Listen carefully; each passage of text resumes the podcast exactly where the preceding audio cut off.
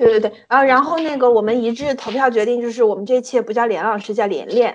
然后呢，我们就是非常想听你用你充满磁性的声音，就是用那种琼瑶剧的那种情感饱满的情感，就是高喊一声“连连”这种。嗯，什么玩意儿啊？Are you ready, kids? Aye, aye, Captain! I can't hear you. Aye, aye, Captain! Oh,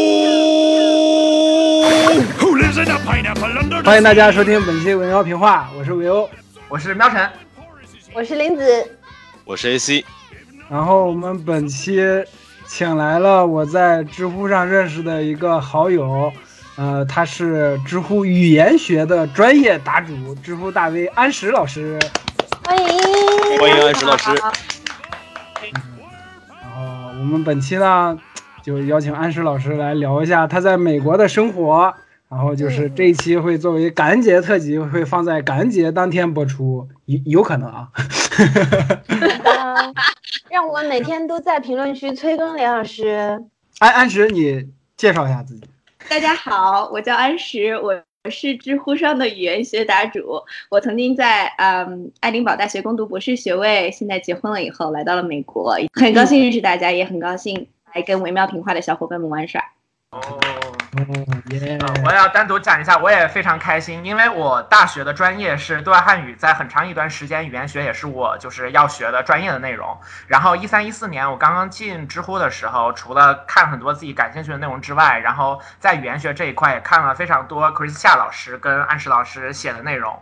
然后就是在当时，他们都是我非常喜欢的这个语言学领域的答主。然后今天竟然在一起录节目了，有一种追星成功的感觉，就非常开心。耶！我们恭喜恭喜张嘉全追星成功！也恭喜大家！是的，要感谢维欧老师带我飞，就是真就是大家这样就能看出来真正的知乎大 V 的力量。对对对，毕竟是连六亿嘛，连练就是没错一年六个亿。这就叫谈笑有鸿儒，往来无白丁。嗯，连练我是我们是他个节目交友圈里唯一的唯一的连练是我。们这个节目钦定的公关外联部兼人力资源部部长。嗯，啊，对，嗯不哦，愧是姓连的人。呃，我该怎我我该怎么接？我现在脑子已经。没事，你就说我是知乎大 V，我自豪。不要，就是知乎大 V，知乎大 V，我不知道别人怎么感觉的。从我知道这四个字开始，我一直觉得这四个字是骂人的。你怎么能这样呢？然你当着然后接下来就是介绍安石老师今天过来，你前面的介绍就是说我们欢迎这个语言学大 V。好，这对，个然后你又说大卫是骂人的，你怎么回事？我们我们你就快想骂人？连连骂我，没有，我不是故意的。我们快速进入主题，是不是？就是嗯，就是我们这这期就是顾左右而言他。我们这期主要是想聊一聊安石在美国的生活吧，应该算是各个方面。嗯嗯嗯嗯，嗯，嗯，因为呃我们相对来说还是比较好奇的，就是旅居海外的人士们，然后特别像安石老师的情况也有不太相同，因为嗯，安石老师目前是嗯，基本上就定居在美国了，对吧？就是现在是已婚的状态嘛，那么以后可能很长一段时间都会在美国生活。那我们就是对这种嗯可能会长时间待在美国的这种情况就比较好奇一点。对，嗯嗯呃，是我觉得在美国生活跟我在英国呃留学的时候是肯定是大不一样的。在那个时候是以一个学生的身份，然后过去了以后，因为有学因为有学生签证，还可以倚帮着学校，就很快能够建立起自己在那边的生活啊、银行啊、住所呀，啊、还有社保啊，什么都很快的会建立起来。但嗯自己过来了以后就，就深刻的感觉到孤军奋战的苦，就是、嗯呃，一切手续都要自己去跑，然后很多时候觉得是一个人在作战。虽然我有我的先生和他家和他家人的支持，但毕嗯竟就是没有一个自己社群的这种感觉，还是挺孤单的。我是花了很长一段时间才适应了这边的生活，因为首先是我当时是处于一个写论文在家的状态，然后论文写完了以后，紧接着就是疫情，呃，嗯再介绍呃我在走这个移民的手续各个方面的时候，呃，也不太能够工作，所以就基本上过上了半退休的生活，就被迫退休在家。嗯 所以我现在是过着九点睡觉、五点起床的退休老人生活。为什么五点起床呢？因为我先生是个医生，所以他嗯一天上班的时候都非常早，然后他只要一起来就会把我薅起来，所以我的时间表就跟着他走了。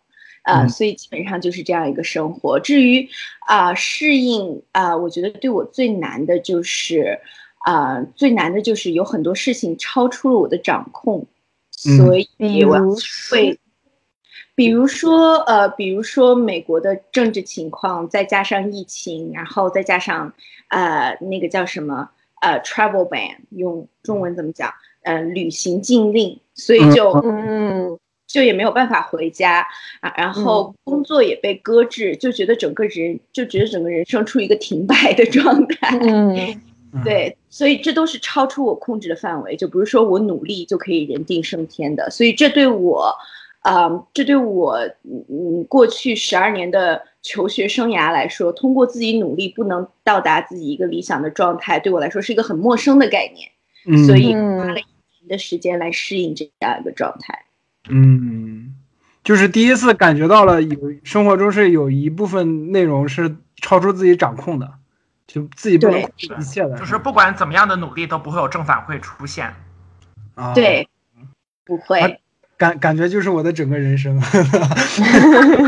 没关系的。呃，安石老师，我觉得刚刚听你说，我觉得有一点，至少有一点你可以放宽心，就是关于九点呃睡觉五点起床这个问题。因为我们群里面有一个人他在国内，然后他也是九点睡觉五点起床，但是他过得很开心。嗯，对，他是早上九点睡觉，下午五点起床。他叫嗯张喵晨。Yes，哎，我就直到这句话出来之前，我都以为是在说连老师，对，我也我没想到然后我就边听边点头，最后发现矛头指向了我。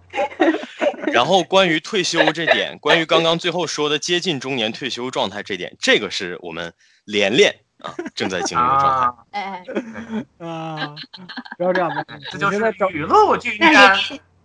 你 对我就是呃，还有一点就是觉得跟以前不一样的，就是呃，在美国有一点我挺欣赏的，就是呃，大家都蛮爱自己动手的。这个这嗯这个可能是自主选择，也是形势所迫，因为这边的人力真的是非常的贵，所以呃，所以与其去请人来做，不如自己学着丰衣足食。所以呃，所以因为我闲嘛，所以我就呃发展了很多兴趣爱好，也是，呃，嗯比如说呃，比如说射箭啊、溜旱冰啊，然后还有一切手工。就今年圣诞节，我家人的礼物全部是我自己做的，嗯呃，目前已经做了大概有十六个了吧，大多都是什么呃呃模型、小雕塑，然后还有哦羊毛毡。然后还有羊毛毡，还有刺绣这些东西。嗯嗯，我刚刚听到 AC 老师哦了一声，对，你要聊这个，我可就不困了。对安石说的模型可能就是小雕塑可能和你想象中的模型不是一个模型。我不管，我不管，就 就师的大脑当中已经全是野兽勇士、变形金刚，然后元祖高达和那个什么什其实么什么什么也。不是，就是我一直想要牵头做这个类似于比如说模型或者拼装或者手工艺的这样的一期，然后我终于在这个节目请到的任何嘉宾当中找到了一丝的微薄的希望。我叫我没错，我就是像那样的模型，我是做过的。我呃，我做过一个，不知道 AC 老师有没有了解，就是 War of Hammer，我不知道中文怎么讲。哦，我知道战锤之战四十 K 自制战。啊，战锤哇战锤 forty K，对对对对对，呃，我做过那个里面的一个模型，就是一个被战争摧毁的一个教堂的呃模型，然然后我觉得很好看，就做了。其其实我并不玩那个游戏，可能让 AC 老师失望了。然后之后我还用呃乐高拼过一个死星，就是《生活大爆炸》里的烧等一下，毙了我。这个大家可以看到哈，那个安石老师的短短的几句描述，然后持续的引爆我们嘉宾的兴趣。我从前年圣诞节就一直瞄着乐高那个死星，我每天都在想，我一天攒两块钱，我两年半以后我就可以买那个死星。然后其实那个呃战锤我也不玩那个游戏，但是我我比较喜欢研究它那个工艺，它那个涂装工艺非常。算了，再说就跑题了，不好意思。没事没事，哇嗯，塞，呃，对我这里想问那个 AC 老师一个问题，就是我在那个上涂装的时候，有很多那些细节的浮雕，一般你会怎么处理？比如，比如说那个门把手上的一个小骷髅头，然后周围都是黑色的涂装，然后小骷髅头是那是那种 bling bling 闪的那种金粉的颜色，然后你会怎么做让那个骷髅头就是比较凸显出来，然后跟周围的颜色，你懂我说的那个意思吧？我懂，我懂。呃，通常来讲的话，因为战锤的模型它是有一个，呃，就是你里面应该是买套装的时候，里面应该有根笔，对吧？有一个面向笔。对，对。通常你就是用那个笔尖儿轻轻的蘸扫就行了，因为战锤的漆是那种水性漆嘛。对，嗯，但是它呃，你要是单层的漆，可能效果不会特别好。有一个办法就是你上一点那种，嗯，类似于什么呢？就是你要么上白色的漆，要么你就是上一层补土。上完了以后，然后上一层黑色或者灰色的金属色的底漆，然后再上一层透明金或者是透明黄就可以了。哦，就是相当于你你原本的那个颜色的覆盖力不够嘛，然后 林子老师掏出了自己的法宝，然后。听众朋友不能输知道，现在林子老师拿出了一辆坦克，嗯。对我疯狂摁 F，豹子，嗯，对，就反正就是相当于是你打一层底，然后让它能着你的那个透明色，然后你再上一层透明色就能好。然后再有的话就是你可以考虑最后的时候，呃，它那个光泽，我不知道你那儿有没有光油，你可以稍稍蘸一点点光油，然后就在那儿点一下就行。因为我我我据我了解，好像战锤的模型一般都挺小的，所以说嗯，就是你要大刀阔斧的操作也不太好办。对，有面向笔对，就。是就是给听到这里的听众朋友们，如果说大家对涂装这一块儿完全没有了解，可能会觉得一头雾水。但如果大家听到这里呢，对涂装啊、模型啊产生了一点兴趣，那么我推荐大家可以去 Steam 上面下载目前一个游戏，它是一个模型模拟器，在里头你几乎可以找到市面上比较主流的所有的涂装材料啊。然后它目前已经出了贝塔测试版本，感感兴趣的朋友可以去搜索一下。突然安利啊，一开口就知道都是老江湖了。我我没有想到会在模型这里卡这么长时间，是的，好，哎，咱们单独做一期 刚刚林子老师拿了那个坦克，就是我还有话说，就是嗯。前段时间在美国大选的前一周，我去南方，也就是南卡罗来纳州 （South 嗯。Carolina），、呃，去走亲戚，呃，是我先生那边的亲戚。嗯。然后本来想过一个愉快的红脖子周末，嗯、嗯。就是大家去开开四驱车呀，啊、打打嗯。枪啊，射射土鸡啊这样的东西，呃，不对，嗯。是火鸡，而不是土鸡，我也没有这玩意儿，呃、然然后就是坏就坏在在大选的前一周去了，这个我们可以放在后边讲。我其实主要是讲的是我呃第一次人生第一次打枪，那个感觉真的是，嗯、就就就是你在清晨的时候闻到那个火药的味道，然后。就是那种感觉非常棒。我之所以说到这儿，是因为我我把所有的子弹壳都收集回来了，然后我就准备搭一个坦克，然后我觉得那也啊，哦，特别棒，特别棒，我想象刚刚就是那个安石老师就是像那个。像那个电影《现代启示录》里面，就是那个马龙白兰度说的，我喜欢清晨的时候那个汽油弹的味道的那种感觉。是那个电影，就是《Apocalypse Now》，中文叫《现代启示录》，然后里面马龙白兰度演的那个角色有一句这样的台词，嗯。对，一个 reference。说到嗯呃呃，说到白兰度，就特别觉得美人迟暮，嗯就是曾经那么好看的一个人。啊，曾经在你眼，算了，我啊哒哒哒哒哒哒哒，我我找到我自己的定位了，我负责土味儿。嗯，我负责迟暮，嗯，哎我我负责，哦我也不知道我连连负负责美人，哎，是这样的，对啊这让我想起一个美国的黄金时代的电影叫《白日美人》，然后对 呃，好吧，是以连老师一年六亿的收入，他肯定可以让大家摆。算了算了算了，对不起，把这个节目的格调拉低了。对，就是我刚刚说到，就是美国大选这个事儿，我们可能以后我们可能一会儿还要说，就就是先就是先插个话，嗯不同种族、不同社群之间的分裂还还其实是蛮大。就是我和我先生都属于比较 liberal，就比较自由的人，就就就觉得呃就觉得干你屁事和干我屁事是我们的人生信条。呃，然后我们去南方的时候也也有做心理准备，就知道那边是。呃，共和党的票仓嘛，但但是没有想到，就是给我们的 震撼还是比较大的。回来了以后，缓了几个星期才缓了过来。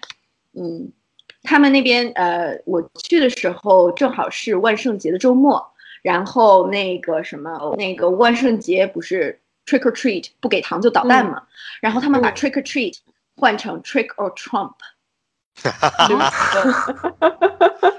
我的天哪！就捣蛋，这件事告诉我们谐音梗不分国籍。是的，是的，是的，这还是一个押头韵的谐音梗，嗯，对吧？对吧？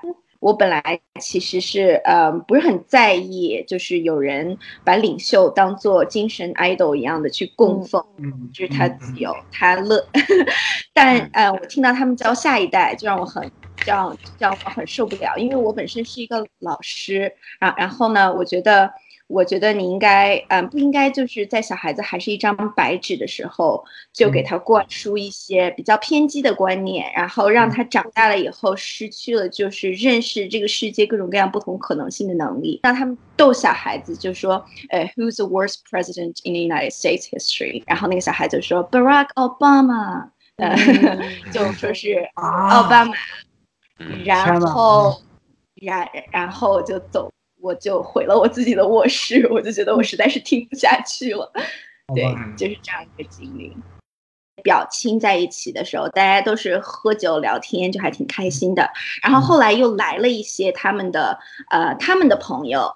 然后你知道吗？人聚在一起，特别是男人聚在一起，就爱聊政治，然后聊着聊着就跑偏了。然后再加上又喝了点酒，又不太清醒，所以说出来都不怎么是人话。深有体会。而且这事儿是无国界的，你知道？嗯，美国的中年男性都是这个调。对。对，就是你刚才说你准准备圣诞礼物的时候准备了十六份，然后我就惊了，我说啊，就你先生的家族人有这么多，你就准备了十六份，我靠！嗯，是这样的，我要介绍一下我先生的这个这个呃怎么说种族构成呃，就我先生他啊，他父亲是呃二战之前就在美国定居的意大利人，呃，然。后，呃，我先生的爷爷是参加过二战，还获得了一个海军十字，呃，应该不叫十字勋章，是呃相当于十字勋章的一个勋章，就在二战的时候获得的，所以是他们，呃，然后他们就定居在南方，是一个意大利家庭，呃，然后我先生的母亲是墨西哥人，然后，嗯，他父亲和母亲的爱，那个爱情故事也很传奇，也就是呃像。相爱啊，然后女方为爱走天涯，然后我的加入又加入了一些亚洲的元素，然后他们的家庭，我不知道大家有没有听过一个说法，就是说意大利相当于欧洲的中国人，就讲的是他们那种家庭观念啊，然后还有家庭的关系是很紧密的，是紧密的社团，不像一般就是你想象的白人家庭就比较松散，小孩子长大了以后跟爹妈就没关系。然后也不给爹妈养老那样的，对，所以这跟我和他的结合，还有我们两个家庭的结合，就啊，就就是特别有帮助。你跟你先生的求婚戒指也是先生跑去做木匠，就他自己手工做，自己做的，听起来非常的酷，非常浪漫。嗯，所以是个木。讲一下。嗯，就是呃，就是我们准备订婚的时候，是我我来美国看他，我那个时候是博几来着，博四好像是，呃，博四上半年，然后我来美国看他，就是借着一个参加芝加哥暑期学校的由头，其实是来，其实其实其实是来会情郎的，然后跟他一起待了一个多月吧，我先生他都偷偷摸摸的，老背着我不知道在。捣鼓什么？然后为此还跟他闹脾气了。我说我都快走了，然后你还在这儿自己捣鼓什么？你等我走了你再捣鼓不行吗？然后我 然后先生也就挺好，也就没有也就没有跟我戳穿。然后那天我们是去超市买菜，然后呃，然然然后就是就是在我选牛油果的时候，他突然说。你选牛油果的样子让我非常跟呃让让我非常想跟你共度一呃让我非常想跟你共度一生。然后哇哇哦这一！口哇，这一口糖水甜到我的心里。然后就在超市呃人来人往中给我戴上了那个木的戒指，是他自己做的。所以我的天呐！我真的是电影电影剧情啊，这是。安石老师，你们开撒狗粮专栏吗？我想来磕 CP。我在知乎匿名有回答过几个问题，所以我可以给你指一下路。哎哎，好好好好好。对哎，就是这样一个故事。我和我先生是在他跟他家人，呃，他跟他家人，他在上医学院第几年的时候，第三年的时候，他爸妈说，哎，我我们今年送你一个圣诞礼物，然后说什么圣诞礼物，然后他爸妈就说，我们我我们准备带你去苏格兰玩一趟，因为啊、呃之所以是选苏格兰呢。是因为医生的家庭在他爸爸那边有苏格兰的血统，所以基本上就是一半意大利，一半苏格兰，所以他们家的男人都长得非常矮小，这也是跟苏格兰高地的血统有关。然后啊、呃去苏格兰玩耍的时候。去苏格兰玩耍的时候，我那个时候刚跟我的前任分手，然后我就觉得，呃，我那时候心，我我那时候心情也蛮灰暗的，我就觉得，嗯，作为一个女博士，读到快毕业了，跟自己的男朋友分手了，我觉得我应该就是孤独一生，然后等有钱了以后养一个小白脸这样的生活了。也挺好。所以，所以我我对我的 以后的人生已经有了一个大致的规划。然后我当时下载了一个呃社交软件，就是叫 Bumble，女生要说第一句话，所以就避免了很多呃会收到呃不请自来图片的嗯 dick picture 呃可能性就挺好。然后我是在那个上面认识的我的先生，虽然我后来想想，为什么他在旅游的时候还在上着 Bumble？嗯，这个机很值得让人思索。但当时为爱冲昏头脑的我并，我并没有想到这些。嗯、我我我们就约会了大概四次，然后他就要提前回美国了。呃，其实他走的，其实我们在约会的时候，我就在想，嗯，这这应该是非常好的一段经历，但是过去了就过去了。呃，没想到就是他回去了以后，我我们俩的联系就一直没断，牵肠挂肚的，只发展了一段漫长的异国恋。现在走到一起快四年了吧？嗯，他当呃，我之所以讲这段经历，是因为刚刚林子老师说，还是林子老师还是连连说，就特别像电视剧，是因为我们在第二次约会的时候，呃，我先生说，呃，如果这一段成了的话，那一定会是一个很好的故事。然后我说，对，是一个很好的故事，所以就想到这里，就说到了这里。哎呀，这不是一个新漫画的题材到手了，空手套白狼。空手套文案。嗯，特别好，特天哪，太甜了！别甜。对啊，你们这就是当代当代年轻人炽炽烈而浪漫的爱情呀！对你们，你们要是还没结婚，我就可以画一部就是这个小漫画送给你们当新婚礼物。我们其实本来准备今年夏天办办那个婚礼的，但不是因为这次疫情嗯。就一直推到现在，还没有办过婚礼，所以你赶得上，明年夏林老师，你对听懂了吗？明年夏天，你是赶得上的，明天可以来可以来美国找我玩儿，嗯，大家都可以来美国找我玩儿，免费的。吃喝玩乐。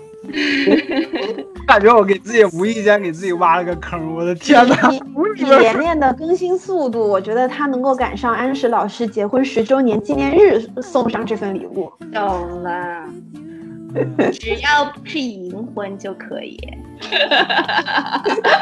对，我们前两天刚定了一个，说我们再过二十年以后能不能够有机会聚到一块儿录？看来这个 flag 就是在这儿。对对对，哎，我们直接这样，我们定成二十年以后，去安石老师的呃那个结婚纪念日现场，哎，录一期伪喵评话。这个有点过于偶像派了吧？这个结局。反正都要赶巧嘛，不如巧上加巧，对吧？林子老师说的很对。springtime Cause loving you has made my life so beautiful And every day of my life is filled with loving you. Loving you. I see your soul come shining through. And every time that we mm,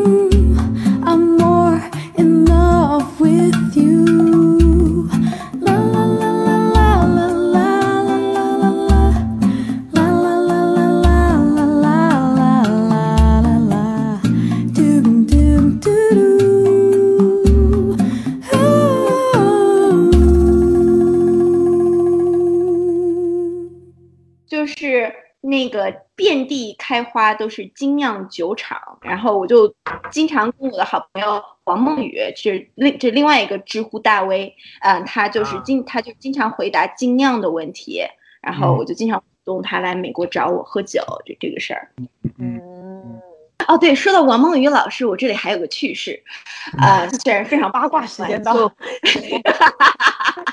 就是嗯，我们这个一之前环上的 ID 还是拾荒少女，这个名字还是王梦雨老师给我起的。起嗯源是我在爱丁堡的海滩上捡了一堆海带回家去煮去了，所以嗯这个事儿被王梦雨老师听到了，他就说：“哎，不如你叫拾荒少女吧，你天天在外面捡破烂儿，这个名字也挺适合你的。”呃，然后我就叫拾荒少女。呃，那个时候我我刚刚在知乎上开始有了自己的粉丝，有人来给我发私信嘛，就是其中也会有一些骚扰性质的私信，所以我就把陌生人私信关掉了。哦，那个时候还没有陌生人私信，那个时候只有私信，所以我就把私信都关掉了。然后我就说私信请致信王梦雨。然后那个时候有一个观众朋友就说：“请问拾荒少女是您的女儿吗？”然后。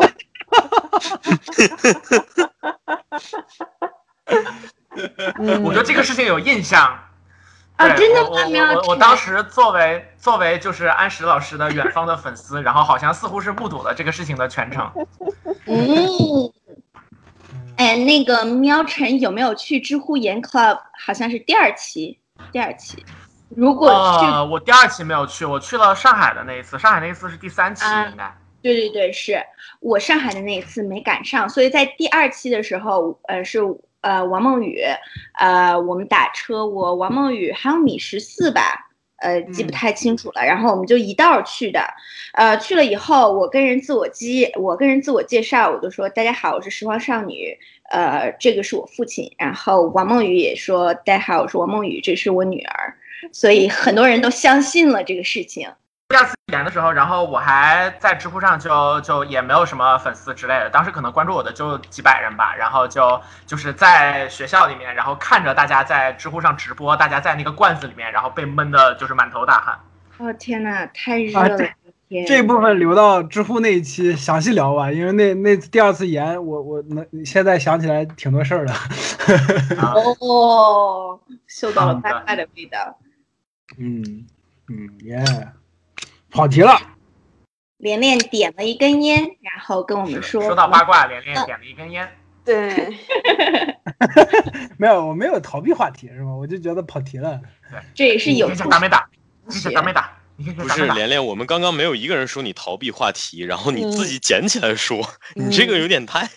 啊，连老师最擅长的技能就是自爆，对，捡子弹，连真四。操！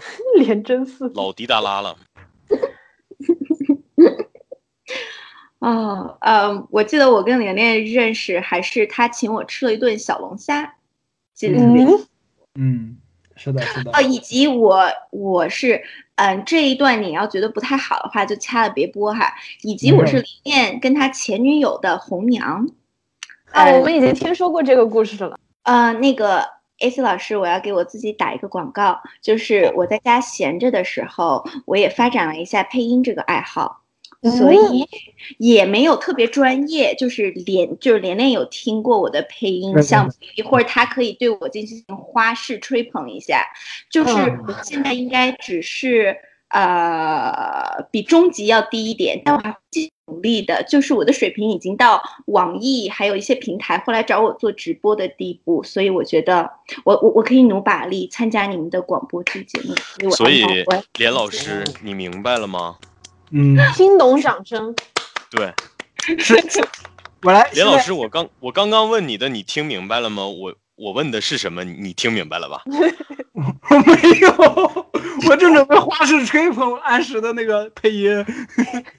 快来吹捧，快来吹捧！对，是这样的，就是安石那天给我发了几个几段他发的那个配音的视频，我听了一下，毫无违和感，真的就是，反正以我的听力来说，就真的是我没有听出来，就是有哪里不对的地方，就特别好，真的是我靠，就是呃，我感觉行了行了，你这行了，你这彩虹屁水平这是幼儿园级别的，下去下一个。就就我就不说什么彩不彩虹了吧，就是我毕竟我也是直的嘛，对吧？但是我就说安石老师的声音不仅仅是我们节目开播有史以来。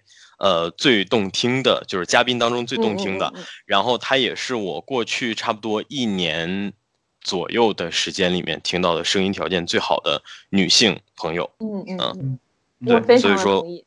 我们非常热烈的邀请安石老师来为青岛雀巢有限公司的年会录制。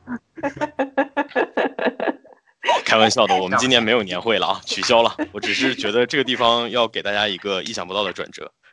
挺好的，这个转折非常的棒。这个转折特别好？嗯，想不到吧？不到我现在，嗯，但我在屏幕面前捧起了脸，并发出了人类接收不到的频次的尖叫。啊，嗯，感谢安石老师为自己的行为做出了旁白，然后咱们 求婚戒指直接歪到了我的八卦，我靠！不是我完全没有想到的。这个其实应该能想到嘛，求婚这种感情故事，它最后走向大家聊八卦是非常正常的一件事情。林子老师说的非常对，然后到这里我还要再插一刀，刚刚嗯，刚刚那个是喵晨说的吧，还是林子老师说的？就是这种毫无经验的大好女性就这样白白的被 连连老师放过了。呃，然然后就是我跟连连前前两天还谈到过这个问题，然后我说的，呃然后连连就居然把他自己比作了，呃，大家都看过《Marvelous Mrs. Maisel》，然后他把他自己比作那个帅医生，连老师对自我认知还是不够到位，他和帅医生除了帅以外，还有什么相似之点？操！林子老师的说话之道。现在，呃，安石老师，您现在欣赏到的就是我们节目的另外一个特别环节——林子老师的说话之道。我们我们一般简称林道。然后，并且我们准备把这两个字写成楷体，印在我们的维妙评话主题周边那个文化衫儿和马克杯上。嗯我想预定一件文化衫，就是我也想学会领导。没问题呀、好的，没问题对，没问题。然后请记住区分给安石老师那件文化衫的文案一定要写对，不要写成其他的文案。嗯，对对对，哦我们还有一个惟妙平话，还有一个逼飞奶炸。就 就这么说了吗？我的天，就这么说，就这么说了吗？那一个我也要一件，哎，不如前面印上林道，然后后面印上逼飞奶罩。这个更屌，这个我感觉更屌了。这个听就起来安石老像一个铃师。刚刚这一番话，真的是我觉得，就是以后我们真的再也不好意思用“知乎大 V” 这个词用在 sarcasm 的场合了，真的。不能的，就真的不能。哦，说到奶胀，我之前就是我还在开着摄像头的时候，我就跟三位小伙伴打招呼。那个时候 AC 老师还没来，因为 AC 老师不太喜欢跟我们闲聊。然后我就跟他们说，我的姨妈快来了，所以你们会不断看到我在戳自己的胸。呃你们看到了也不要觉得太惊讶，就是奶胀，就是这个问题。我们要聊女权了吗？我们可以的。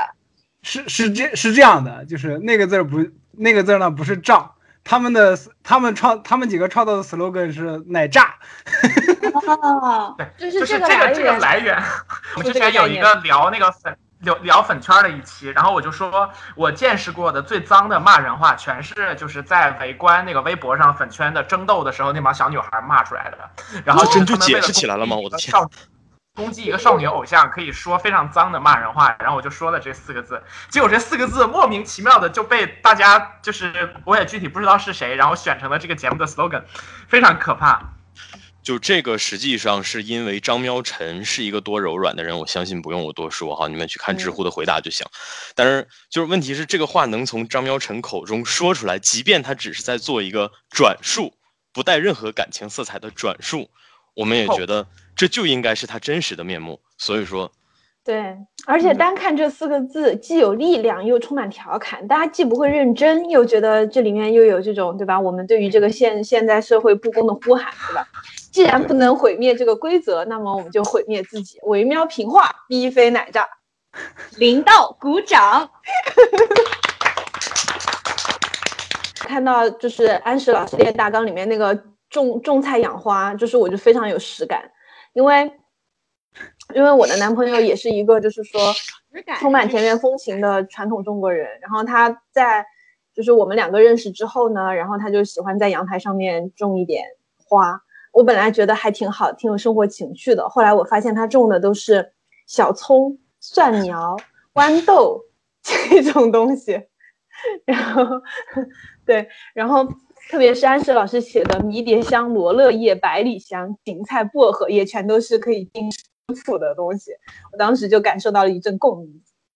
对，好的，嗯啊、这个种花，呃，是因为那个我来美国以后特别不适应，也也属于我我我文化冲击的一部分，就是家家户户门口都有特别大一片草坪，然后那片草坪是浪费的，没有人在草坪上晒太阳。呃，草你反而要每周都去清点一次草坪，然后就让它那么安安静静的待在那里。然后我就觉得，作为一个从古从从国内来的，在欧洲求学的人，到哪儿都是看到人人人人人，然后来美国了以后就觉得空间被极大的浪费，所以我就把我们家的草草草草草草，对，不不是人人人人都是草草草，我就把我家的草坪改为了一个菜园子。嗯，嗯，特别好，嗯，这个感觉真的就是就是中国就是中国人亚洲人的种族天赋，就是说，哎，我们要我们要种田，然后我们要就是种种各种各样的菜，然后就可以非常开心的获得各种各种收获。对，就就是就是我挺挺不好意思的，因为我刚刚那一瞬间就是想到了我我我奶奶跟着我小叔去了我小叔的学校住，然后他觉得他们家属区有一片草坪，他只是草，非常的浪费，然后他就开垦成了 菜田。对不起，我我我也想说对不起，我更加不好意思，因为我刚刚最后听到安石老师说菜园子的时候，我脑海里是菜园子张庆。我觉得，我觉得我接下来不管脑海里产生任何的想法，都不会比这个更离谱了，所以我一定要道个歉。对不起，安石老师。没有关系。啊、说到那个草坪，然后我先生还有两段特别操蛋的故事，这里要不要跟大家讲一下？好可以啊、如果不适合放的话，我们相信连老师的剪刀手持续在线。如果不是我，我是绝对不会让李老师剪的。对，把他的手摁住。我们会放到 Premium Edition 里面去。对，我们会放放到爱发店里面去。如果真的感兴趣的粉丝朋友，可以一个月呃，就是为我们支付六块钱来听到这些独家秘闻。来听到我们的广播剧哎，《创业之路》。顿时感觉肩上的担子沉甸甸的，要给大家讲带严肃的段子。没有了，嗯、就是我先生是一个特别好吃懒做的人。呃，好吃懒做的在什么地方呢？就是他在之前跟那个同居的室友，嗯、嗯都住在一个大 house 里面，然后就必然有很多家务事要均摊。然后嗯医生特别不喜欢修剪草坪，呃，嗯他给他室友的理由是，呃，I'm allergic to grass，我对草嗯过敏，所以就害得他的室友剪了两年的草坪，直到他的室友娶了医生的姐姐了以后，才知道这是一个赤裸裸的谎言。这个 他就是不想剪草坪。他就是不想剪草坪，就是我只我只想说，我听到这儿感觉到一点那个意大利那味儿了。对吧？就是能坐在太阳底下喝 cappuccino，就绝对不会去修剪草坪，是这样以及。后面成为 family 的 part。对这种类似的故事，你就感觉在《教父》三部曲里面能够看到。不止在《教父》三部曲，在 Fargo Season Four 也可以看到。如果还没有看的，请大家去看啊，中文叫《冰雪暴》第四季冰。雪暴，Yes，在这里居然找到了同好啊，对不起，对不起，对不起，刚刚那个声音不是我发出，对不起，对不起。瑞星老师一激动，不小心踩到了一只鸭子，然后鸭子发出了大声的叫喊。呃，对对对对对。啊 所以我就是那只鸭子。嗯，张喵成做鸭实锤了，朋友们，他自己哦亲口承认的。没问题，没问题。所以我得把给张喵成的这个张喵成是直的的备注后面改成加上张喵成是鸭子，张喵成是鸭。呃，鸭不不不，还好张喵我觉得我今天是成戴着耳机逃不过被物化的命运了。没有，我觉得安石老师可以那样，就是在张喵晨是直的后面加入一个今天微信刚刚更新进来的那个表情，就是一个人捂住自己的双眼，留了一只眼睛在手指头缝里面斜视的那个表情。没错，就是那个表情好的，我这就来做，你们先聊着，我不知道。这这叫什么？一叶障目，非叶子的叶。哦，OK，一叶障目，找一下。妈蛋，这都是英文。妈蛋，竟然才哇！终于找到看一起看《冰雪暴》的人了，我真的是我我们感受到了这段时间安石老师在美国就是缺少这种中文社群的环境，就可以放松聊天的这种状况了。我嗯刚刚我刚刚在跟呃呃三个小朋友说的时候，就说这是我来美国一年四个月以来参与的最大规模的中国人集会，嗯，所以是非常激动的。我昨天晚上没睡好觉。对，所以我觉得不不免我们嗯，就是不不然的话，我们这一期就稍微放轻松一点，就作为一个 intro，然后作为安石老师在美国的这个系列节目的第一期，咱们先互相熟悉，对吧？对 Welcome to the hood。是的嗯，可以的。鼓掌。零到，我没鼓哦，零道啊，不零字谢。谢谢谢你哦，艾希。闪电闪电五连零，我操！这都什么路子？我也没明白，这个我也没明白。说实话，我也觉得离谱。睁大眼睛，不再感觉到害怕。呃，所以安石老师，你 Fargo 是看到最新一季的最新一集了吗？我还没有，你不要跟我剧透。啊，好吧，那我就不剧透了。呃，我我最开始是我先生带进呃冰雪暴的这个圈子的，所以很感谢他。还有他还带我看了《鬼灭》，还有《暗杀教室》，还有《Rick and Morty》，所以我觉得我没想到我的先生居然是一个这么二次元的人。是的，是的，嗯。嗯，但是给我说的时候，我也很吃惊，就是因为我看了他先生的照片，我以为是一个德州红脖子那一类的，就就这期节目，我我以往录过的任何一期我都犯过错，但这一期节目我听到二次元的时候，我绝对不要提二次元，嗯，你也不能提我，绝对不要。二次元是什么东西？你不要不，安石老师不要感到不要感兴趣，不要好奇，安石老师打开了潘多拉魔盒。这是这是罪恶的根源，这这这要不得不行，stop。啊，我从小吧就是一个特别叛逆的人，你越跟我说不行，我的兴趣就越浓厚。我我应该会把喵晨抓来严刑拷打一番，然后让他告诉我内幕。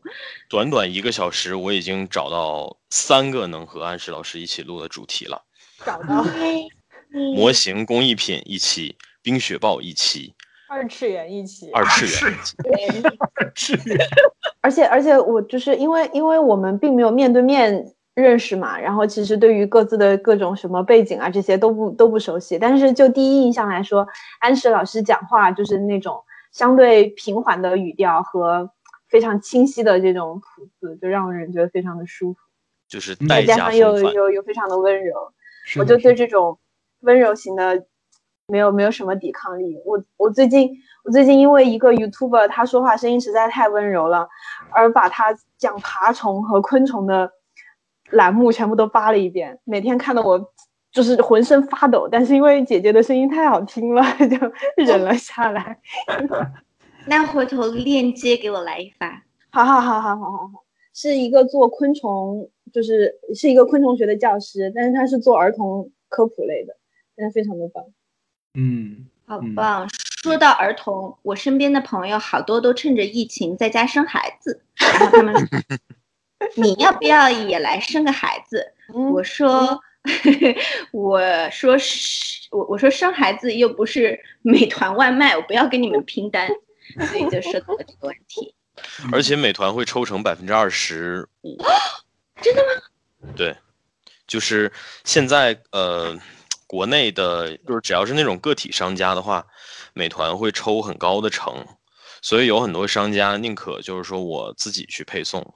呃，跟国内相比的体验就是，我每次都拿出计算器算了外卖和税，因为在美国那个税和那个价格是单独放开的，啊、嗯算了啊、算算算了配送费，算了税，再加上给那个配送员的小费，呃，就嗯拿车钥匙自己去提去了。这样体验，我觉得，我觉得我一辈子都改不了了。就是我不愿意花钱去买我可以做的东西，因为从国内来嘛，就是人力就基本上是免费的。虽然我也我也不是说这个是一件特别好的事情，但对于一个嗯消费者来说是一个巨大的红利。然后，来这边了以后，我说什么？我还要交税，我还要给你小费，嗯，然后就觉得非常不习惯。嗯嗯，这个确嗯实，就这个我觉得其实不仅仅是说国内和国外的区别，就即便是在国内，其实不同的省份或者说不同的地区之间的这种差异也很明显的。嗯，嗯就是尤其是只要你尝尝试着体验过从一个地区到另一个地区，然后融入到另一个地区的生活环境里面的话，你就会发现有很多可能在你自己老家成本非常高昂的东西，但是到外面突然你会觉得我靠这么便宜。当然，更多时候是反过来的。嗯，首先我想说一下 A C 老师的那一句“我靠”非常性感，然后我想说 然后我想说，哎呀，我忘了我第二个想说的是什么了。对，这一句“我靠”就这么击中心脏了，我要缓一缓。被 AC 老师的性感打的头脑一片空白。然后，那我替你说吧，就是第二个，你想的是这么性感的我靠，他得是在靠着什么东西？想了半天，感觉怎么想怎么应该是根钢管儿。好的，那么我们我们下期节目的花絮，安石老师现场小提琴即兴表演，然后呢，AC 老师嗯、呃跳在钢管舞旁边敲击那个俄罗斯吹管儿，然后哎表演 Russian Hot 伴 Box。舞伴舞，AC 老师跳钢管舞伴舞，就是我们下一期的花絮了，好吧？嗯，嗯呃，对不起，我生性四肢不发达，也不协调就是，人棍儿嘛，我们知道。啊，人过那不然我们看的是什么呢？太狠了吧！就直接就人棍儿了吗？都安石老师跟你说昨天的一个梗，就是就跳跳舞，是说我我，知道，对对对，刚刚已经说过了，Barack Obama，the worst fucking president of America。可以了，好吗安石？安石老师，你想象一下等，AC 着这个老师是一话题怎么个人棍儿在三句话之内转到维尼熊上面来。他他是个人棍儿，然后呢，他他走路像跳跳虎一样。哦，真的吗？那请问 A C 老师，你是有孤独症吗？什么梗？没有，这其实不是一个梗，是一个科学知识。呃，我在做双语研究的时候参加过一个项目，是研究那个患孤独症呃儿童的语言发展。然然后孤独症，它在男在男孩子身上有个特别明显的表象叫 toe walking，就走就走就走路一颠一颠的，就像跳跳虎一样。所以我的大脑马上就蹦到，是你有孤独症吗？我刚刚听你说颠的时候，我脑海里第一个出现的就是，我这个是旅游写死根儿的。对呀、skirt，我觉得他可能真的有，大家不都说那个做喜剧的人都是有点，内核都是悲的是吗？对 对，对我特别喜欢的几个喜几个喜剧演员 Bill Burr and Jim Jeffries，他们都有很严重的抑郁症。然后，嗯。对，但是那个 toe walking，因为涉及到专业知识，我这里要跟大家纠正一下，它是一它是一个必啊、no，它它是一个既不充分也不必要的条件，啊所以。只是会有一部分人群会有这样的症状，但是并不表明你有你就有这个病，或者说你有这个病你就有。所以哦范伟哦如果说我还能大跳大跳，他就没有不一定有孤独症，但是如果对对对他说的他有可能是纯单纯的，他妈妈就是怀他的时候，就是那个弹簧吃多了。他如果他如果他如果自己说的是 toe walking，那么他一定又孤独又忧郁是吗？嗯，就是，好吧，我懂了。嗯，哦，我要跟大家现场直播一下，我先生醒了，就是你们刚刚听到那个地震般的声音，就是他的脚步声，然后他给我热了一块布朗尼，诶，他给我热了一块布朗尼，所以我要开吃了。所以你是嗯哇，我的天呐，现场我好久没有吃布朗尼了，哇！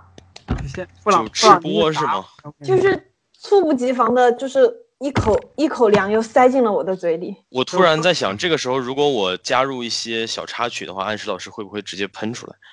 你就不要听你的二次元了，好吧？嗯，就是那我也趁机上上个厕所。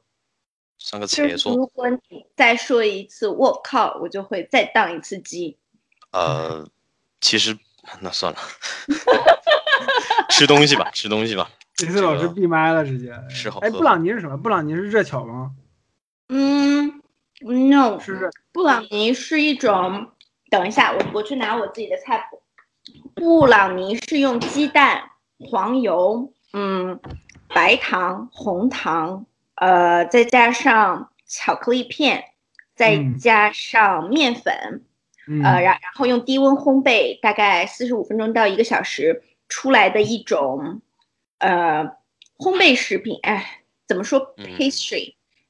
嗯 A 呃，那个 A C 老师帮我翻译一下，pastry 用中文该怎么讲？pastry，难倒我了。点喵心发糕，发糕。对对急中生智。没有毛病。它就是跟蛋糕比要实一些，跟面包比又要松一些。发年龄糕，老师，你怎么在掏耳朵？就是嗯，就是我现在脑子完全宕机了，我不知道这期节目该怎么往底下进行了，是这样。对，就是连老师刚刚在想，如果说布朗尼是发糕的话，所以说那巧克力可能真的是一种豆腐干，然后咖啡真的是一种豆浆。你 你可以你可以理解为所以你可以理解为是我的念大纲的综合症就是并发了，就是所以安石老师，我我我我也想咨询一个，就是 Zupa，呃，有没有什么标志性的特色？Zopa 怎么拼写？呃，Z U P P A 就是也是蛋糕的一种，OK，我我比较好奇，嗯，Zoppa Toscana is a broad-based term, literally meaning Tuscan soup. 哦，那我可能搜错了，因为我这里搜的 Z U P P A 是一种意大利南部的浓汤，并不是一个点心。那我看看有点心，哦，再加上是那 pastry。个没事，如果实在找不到的话，我就当它是小汉堡，哦，嗯嗯嗯，有一个还是我记错那个拼写了吗？No no no no，你呃你你没有，它其实全称叫 Zupa English English English，嗯，它是一种，嗯，你你说的对，它既不是面包，也不是蛋糕，是一种甜点。奶油特别，啊奶油含量应该感觉特别高。对，我也看到那个 Zuppa English is an Italian dessert that is made of layers of sponge cake or lady fingers soaked in in 什么东西？wrong。Made of SpongeBob SquarePants。哈哈哈，我特别爱看海绵宝宝，SpongeBob SquarePants，派大星 Are you ready?，You ready？I can hear you. 我以为林子会接话。哎呀，Captain。Oh. Who live in the pineapple under the sea? SpongeBob SquarePants。连老师这段可以当这一期的 skit。好的，就现现场整不是，刚刚明明大家都在，至少连老师和安石不是 AC 老师和安石老师都在唱，为什么到这一句就只剩我一个人了？因为我记不起来词了。对，因为记不起来词了。我上一次看这个是看的活结主唱，哦，对，看的那个 Skip Not 主唱那个演唱的这个歌，然后他在现场唱。对，他说他说现场的观众，你们竟然想听这个歌，You guys are fucking nuts！但是他自己唱的比谁都熟练，这说明什么？那个视频我也看了，是的，嗯嗯对啊，嗯这，说明乐队脱口秀化这件事情不是中国的专利。是的，还还有就是那天看了一个视频，就是一个日本的一个幼儿园吧，好像是，就是上面在弹钢琴，然后就还有小提琴还是什么来着，然后弹着弹着就弹那个红莲华的前奏，弹着弹着突然就停下来，然后那个人就开始唱，然后底下几百个小朋友一起跟着唱，我靠，就嗯。呃，那个，呃，我我好像看到过那个，嗯，然后我我本来还觉得小朋友们可能不会记得歌词，对，没想到小朋友们就直接就唱出来了，我靠，对，说到小朋友唱出来的，在这边特别疯，就是一到开学、万圣节、过圣诞节，小女孩要全套的《冰雪奇缘》装备，然后大家 Let it go, Let it go，特别熟练。哦，这个是这边也是最近几年对完全，我觉得算是完完全全火出圈儿的东西吧。就我就这么告诉你多疯吧，就是我们今年八月份，呃，就是我之前跟你们说过那个大活儿，就是我们的合规审计嗯 compliance audit，、然后来了五个同事，其中有一个他的那个英文名叫 Elsie，就是 E L S I E，然后负责跟他对接的那个同事。就是也是因为家里面有小孩嘛，然后然后之前就特别喜欢 Elsa 嘛，然后所以他他跟这个同事对接的时候，每次都管人家叫 Elsa。挺好的，莫名其妙获得了冰雪之力。但是那个人一点都不可爱啊，好吧，Elsa 也不可爱，好吧。那你那一点都不可爱，你还让我画他的黄曼？啊，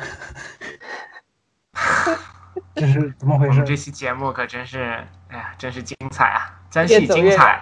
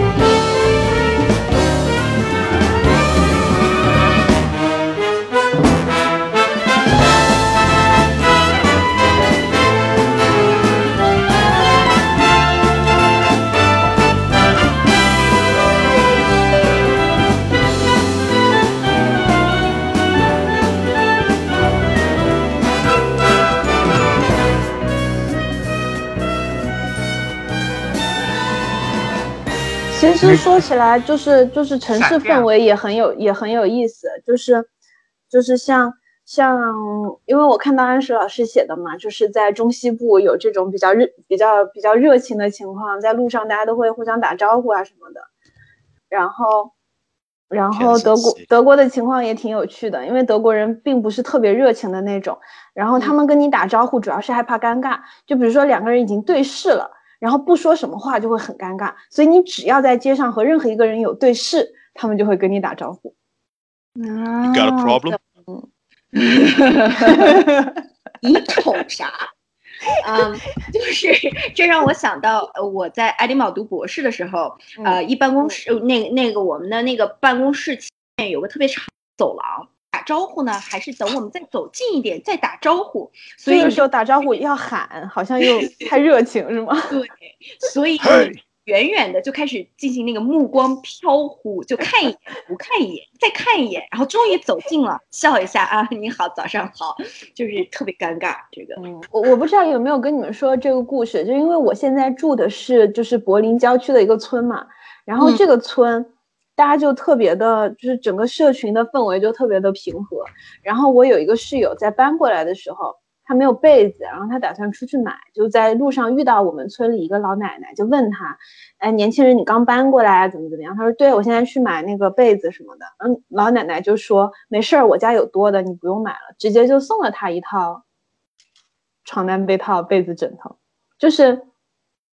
就是就是出现了，就是在在国内，我觉得除了真的是在村里，大家都 世代都认识以外，就不会发生的情况，觉得还蛮有趣的。啊是爱的奉献，对你又没闭麦，有一种 阿姨我不想努力了的感觉。老奶奶挺和蔼的，挺和蔼的。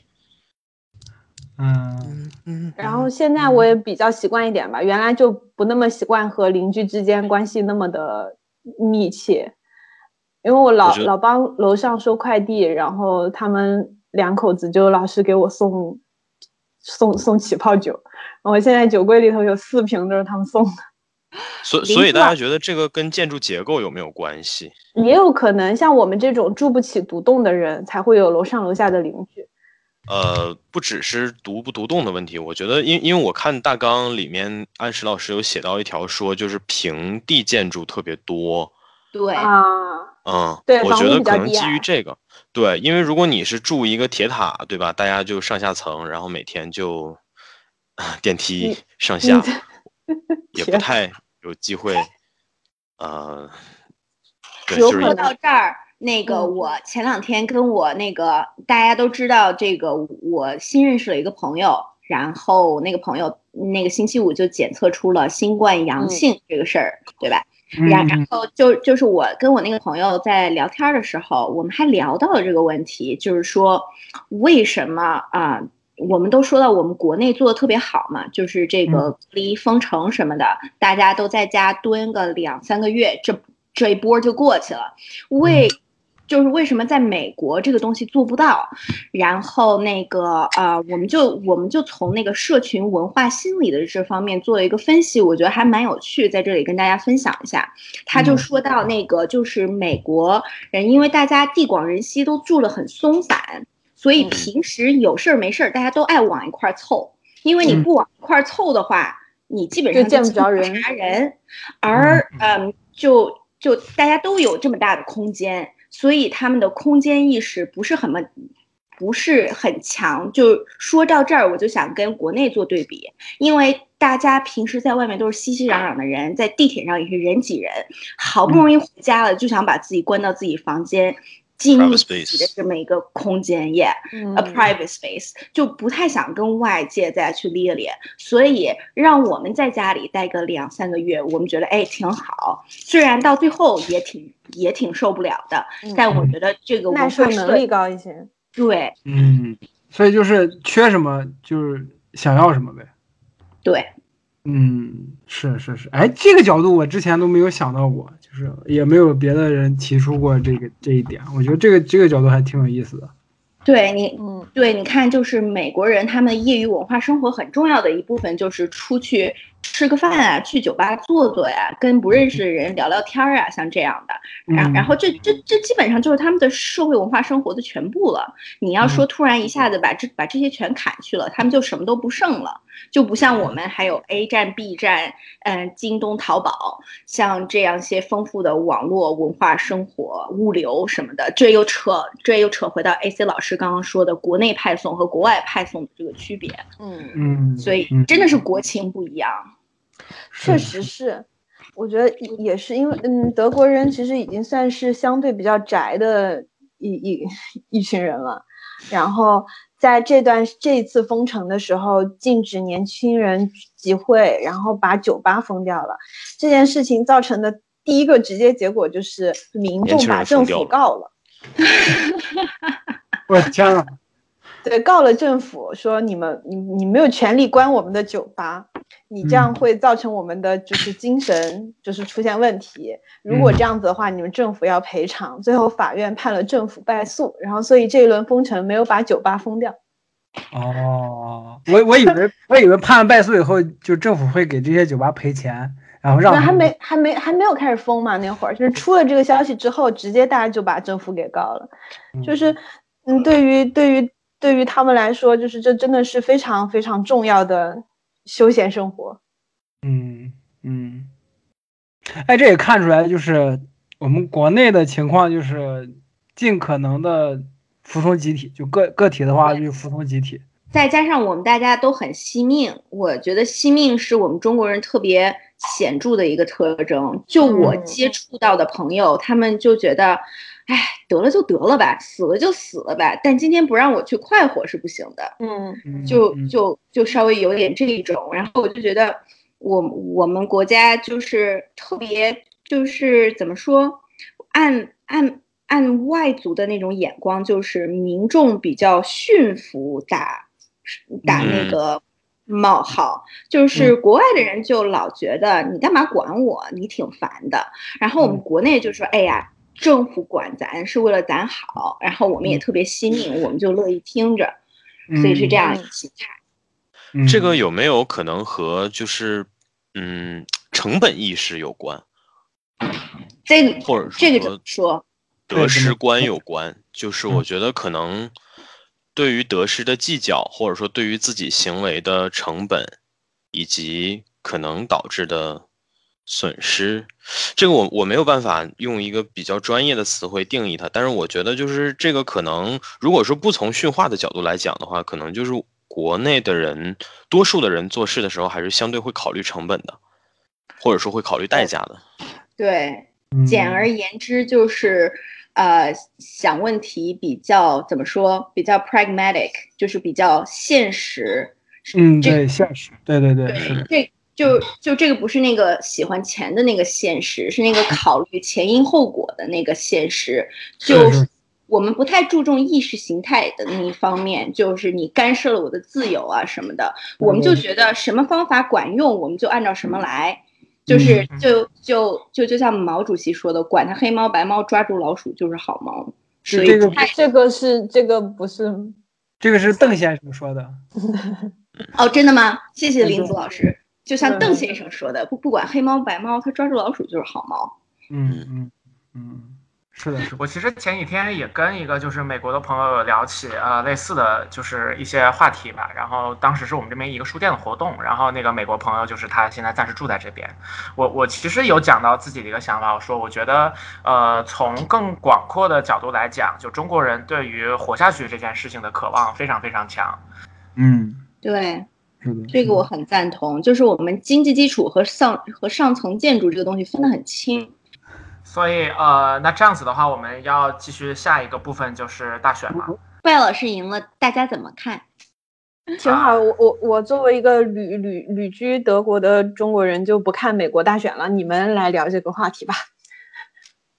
我感觉就是就是就是一个是呃呃，因为拜登是没有什么自己成型的纲领，所以说就是投他的人都是反川普的，所以说就是就是我我觉得挺挺挺神奇的，这可能是历史上最没有自己的纲领的最那个就是一张白纸的一个总统吧，就是投他的人，然后也根本不是因为是拜登而投，而只是我我绝对不要再投川普了。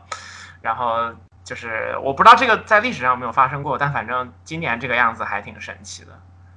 我很赞同喵晨的说法，我觉得拜登他就是一个台前的人物，他应该就是民主党的一个发声器，就是一个特别怎么说 team player，就是党内要他干什么他就干什么。嗯，一个就是摆在台面上的傀儡的感觉。嗯哼，对，是的，所以说也有很多很多人评论说是那个民主党和建制派的回归，就是在那个之前的四年完全那个就是完全出就是脱轨的那个状态当中，然后一个就是重新的把控的感觉吧。对，就像谁就拜节目，谁就拜拜登是傀儡吗？还是说说什么？对，是这样的感觉，就是就是说，呃呃，因因为那个川普，川普是现任总统，那其实就是你在大选当中想要跟他竞争的话，你是一定要提出很具体的施政纲领，然后你才能够去说服这个选民的，因为你是另你是一个相比于现状比较新的一个人，那变动成本自然应当由你来承担。所以说，一般来说，跟现任总统的竞争者，你肯定是要提一个很明确的纲领的。然后，但是但是我们的拜登老师就几乎什么都。就是什么都给不出来，然后你你你回忆拜登想干嘛，他说过什么东西，他要干嘛，你你完全没有任何的印象，然后就这他都能上，我只记得他打瞌睡。对对对，我我只记得他被川普呛的回不了话。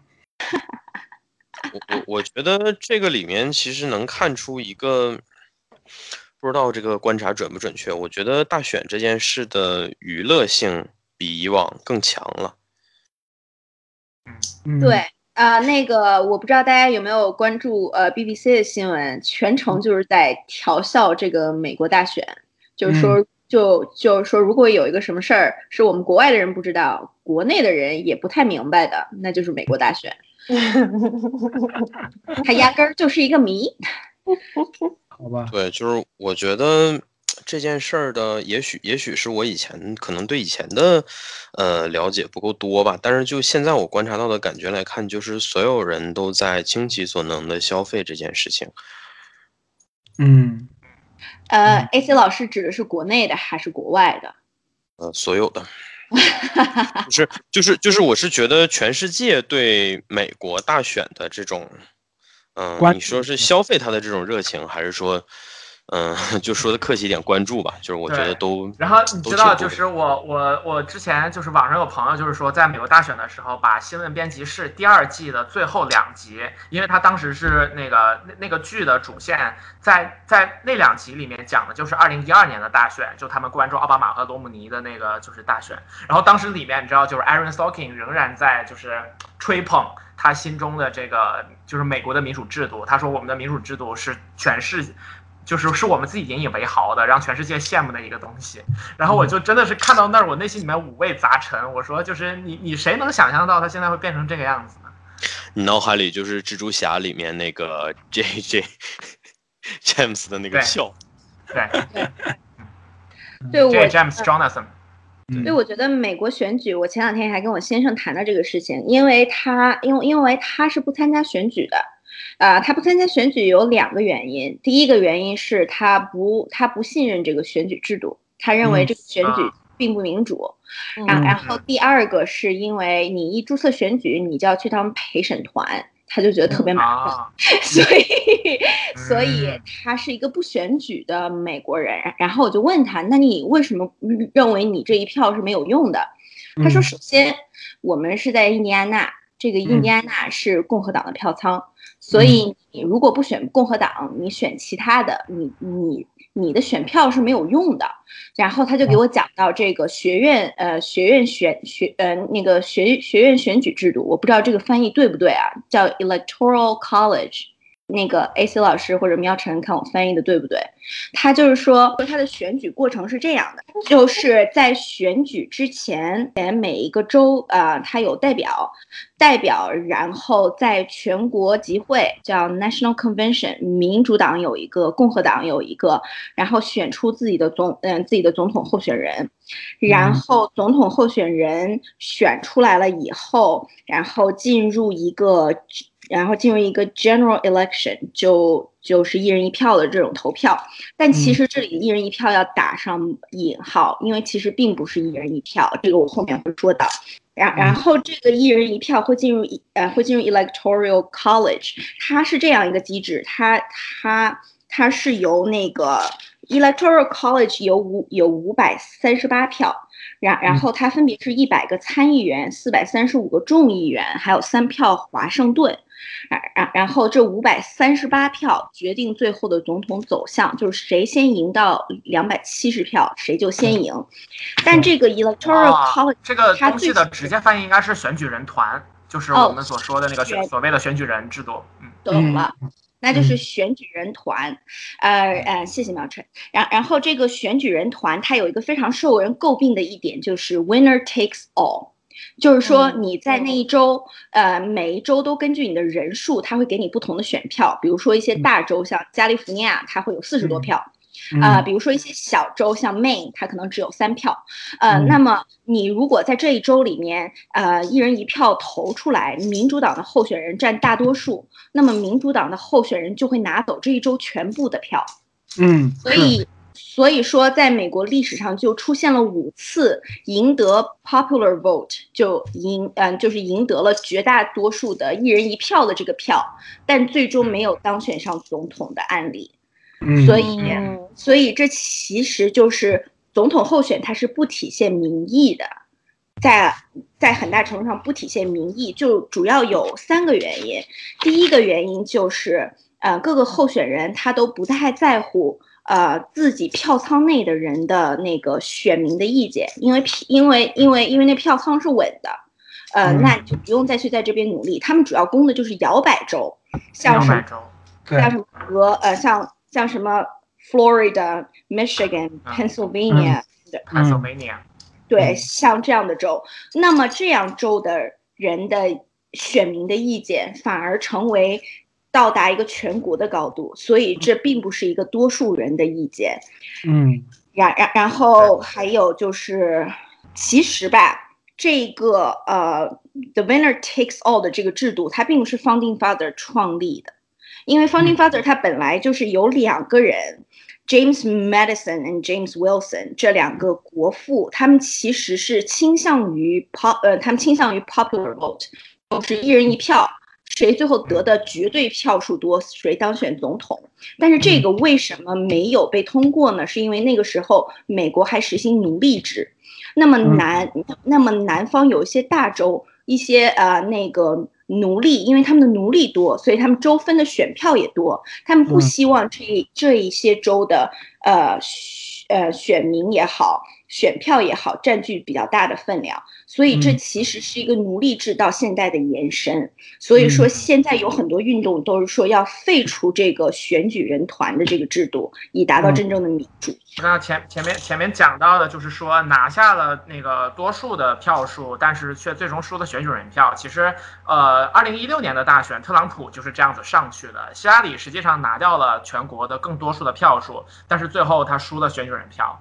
然后就是这一次在选举的前半段，大家也都以为会是这个样子。我就当时我还在跟朋友聊，我就是说，难不成特朗普又要赢选举人票？我说这也这这也太神了。结果接下来就是一个又一个的摇摆州，然后那个川普都没有拿下。然后当时就是网上就有那个。P 那个表情包出来，就是拜登的脸下面配上一句话，说：“陌生人再给我一支兰州。” 就就当时那几个那个就是摇摆州，然后就是说，假如在当时如果再有一个州，然后是翻蓝的话，就是那个拜登就赢了。结果最后我们看 Pennsylvania，然后果然川普是没有拿下，然后就是全部给了那个就是拜登，然后那会儿基本上大家就知道胜局已定了。嗯，是的，是的，嗯。还是还是挺挺挺精彩的。这几天就大家真的是就是全世界都在看戏的感觉。对，我就感觉我我自己的感觉是零八年的时候吧，零八年的时候是基本上是我第一次关注美国大选，嗯当时我还就是自起码是我目所能及的地方，根本没有人关心这些。就除了主流媒体就是我周围的人也没有人 care 这件事情。不过其实那个时候是中文互联网的舆论风潮算是比较热闹的一段时间。是是，但是那会那会儿就除了我在关注，我周围的人没有一个人关注。就我我看就是我当时啊，对，当时我还没有玩微博，就我看就网络上的一些讨论，大家也没有说美国大选会怎么样。当然应该是从一六年开始吧，就是川普那次，就川普当选那次，从一六年开始，我靠，就真的是整个互联网都在说这件事情。World's gone crazy。对，就可其实我周围那个奥奥巴马跟罗姆尼那一届的时候，就是也有挺多的那个什么，因为我记得当时古大白话还在做那个就是那个呃美式脱口秀的很多翻译，他当时在每一期自己一个人在翻译那个 John Stewart 的的那个 Daily Show，然后他就就就是他他会给每一个候选人起那种外号，然后他给嗯那个罗姆尼起的外号叫米容尼，然后我对这个事儿印象还挺深的。嗯，那也也有可能是因为随着我自己的社会社会呃社会位置吧，社会地位，什么社会地位，社会经验，或者说自己社会角色，对对对，随着我自己社会角色的转变，就我自己周围的人也在变。现在如果你是一个高中生的话，你很可能会去那种美国驻华大使馆的微博下面，然后骂他们。对，是的，是的，是的，嗯，毕竟一个连网易云首页自己介绍都是傻逼傻逼傻逼傻逼傻逼的这样的一个一个啥？可爱的，没有，就这个解释一下，就是我的网易云首页的介绍是从我的微博直接 copy 过去的，就是我连当时链接的是我微博，就是我微博的，就是说，你微博的简介也是傻逼傻逼。对对，是这样，是这样，是这样，，所以他就是但你知道想说自己这个事儿，反正你也不改。对，嗯。对我懒懒得改，懒得改，就是嗯嗯，是这样的，嗯嗯嗯。所以关于这个这个选举人团这个制度，其实我在今年查资料的时候也看到说，他在美国就是内部的反对意见跟呼声都是挺高的，大家都觉得说这个东西不见得还是就是适应现在的情况，但是因为修改它的阻力实在是太大了，就始终这个这个修改是寸步难行的状态，所以说只能这个制度就是一年又一年的用下去。嗯嗯，我呃，我之前看到一个消息，我不知道我的消息是不是够及时。他说美国已经有呃四十个呃，我不知道是四十八个选区还是四十八个州，我更倾向于认定是四十八个选区。他们嗯已经决定采取就是把这一区的选票全部给啊、在全国选举中总数最多的那个候选人。而不是给在这一个州里面选举总数最多的候选人，所以就是，嗯、向那个选举人团的改革又迈进了一步。这样，哦呃哦哦一哎哎，这是什么意思？就是他们会把自己的票投给就是目前领先的人，是这个意思吗对？哦，呃，就是说在最终计票的时候，说如果我这个州呃嗯。更多的人选的是呃选的是拜登，但嗯。是全、但是全国最后出来的结果是更多的人选的是特朗普，那我就哦。把我这一周的选举人团的票，比如说五张票全部给特朗普。就是说哦，虽然还是 winner takes all，但是更加尊重这个全国的趋势，而不是一州一地的趋势，所以是哦他们想做这样一个改动。对哦，但我感觉这就是让这这种改革个漏洞其实也也是有，就是感觉就是什么制度都会有漏洞，就是嗯呃，他这样就是说让那个 grand total 的流程看起来更加情绪化了嘛。但是如果说按照刚刚我们的这种转述的话，我觉得就是他至少保证了最后的这个 grand total 是真正的 grand total。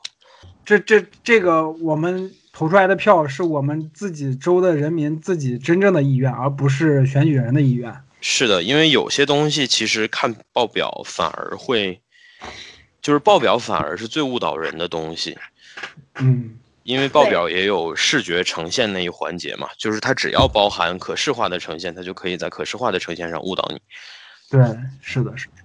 就说到这个报表和预测之，嗯，就是之前有民调说拜登领先，像这样的民调我都是不怎么信的，因为有希拉里那一出，啊，嗯嗯，就觉得民调是非常不可信的。这个原这个原因我一会儿可以说。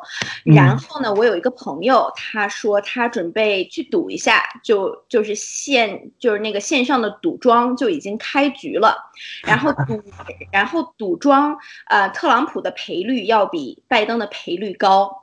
然后嗯我一看这个结果出来了，我觉得我还是比较相信资本家对自己钱的掌控力。如果他们认为特朗普会输，那特朗普就一定会输，因为他们是不会做亏本儿的买卖的。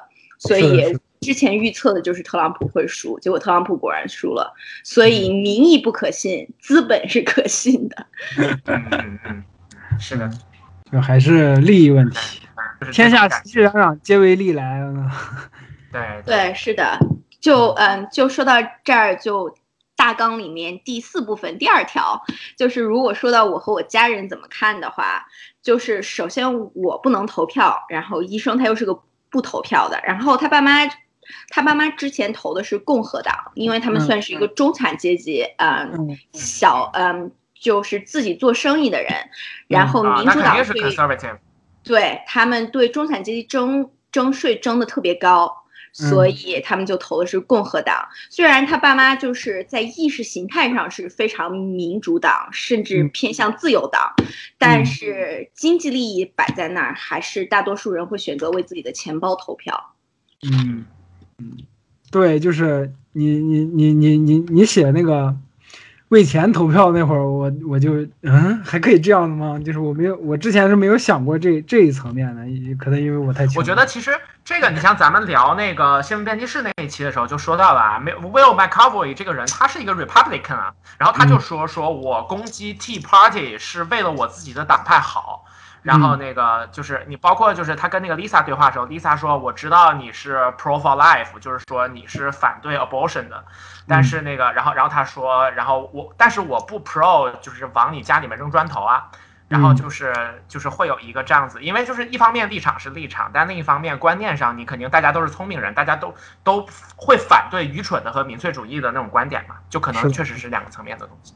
嗯，的确是两个，就是真的是成年人，就是或者说聪明到一步一定地步的人，真的会就事论事，就是嗯，会把这些分得特别特别清楚。对就投票的话，老板肯定还是会投共和党这样子的，嗯就是就是如果说把自己票都投民主党的话，可能就有一点就是就是超过那什么了。嗯呃就是我想说有关于呃 election 或者是类似的事情的，嗯、任何的看似基于个人好恶的那种考虑，实际上都是包含了 great good，而且嗯这个和自身利益是相一致的。嗯就是这个实际上是一个非常自然化的形成，或者说非常自然化的一个一个一个一个现象。呃，我还在苏格兰的时候，苏格兰人民也都特别讨厌特朗普。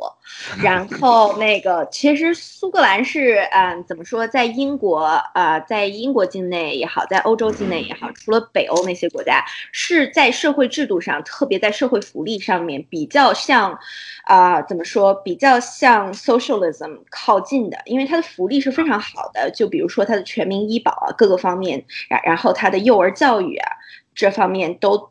都做得特别好，所以像他们这伙儿比较自由的、稍微偏左的人，就对特朗普就就就特别反感嘛，所以以至于就是特朗普他喜欢到苏格兰，他到苏格兰访问的时候，有到苏格兰打高尔夫球，他专门有一片球场是在苏格兰的，所以啊、呃你知道苏格兰人民是怎么做的吗？他们是非常彪悍的，他们就夜他们就夜里翻到那个高尔夫球场，在那个球洞里面拉屎。所以说，对，所以说这就是他们欢迎特朗普的方式，就非常彪太摇。滚了，我的天哪我觉得这已经不是彪悍了，这这是彪啊！！Rock and roll，是真正意义上的 give it all to 嗯，Yeah，Yeah 第一次那个大选的时候，挺多华人投川普的，我记得。对，因为主要就是上学、征税，还有打击犯罪这方面，特朗普是包括以他为首的共和党是在这方面就有一些政策是比较符合华人利益的。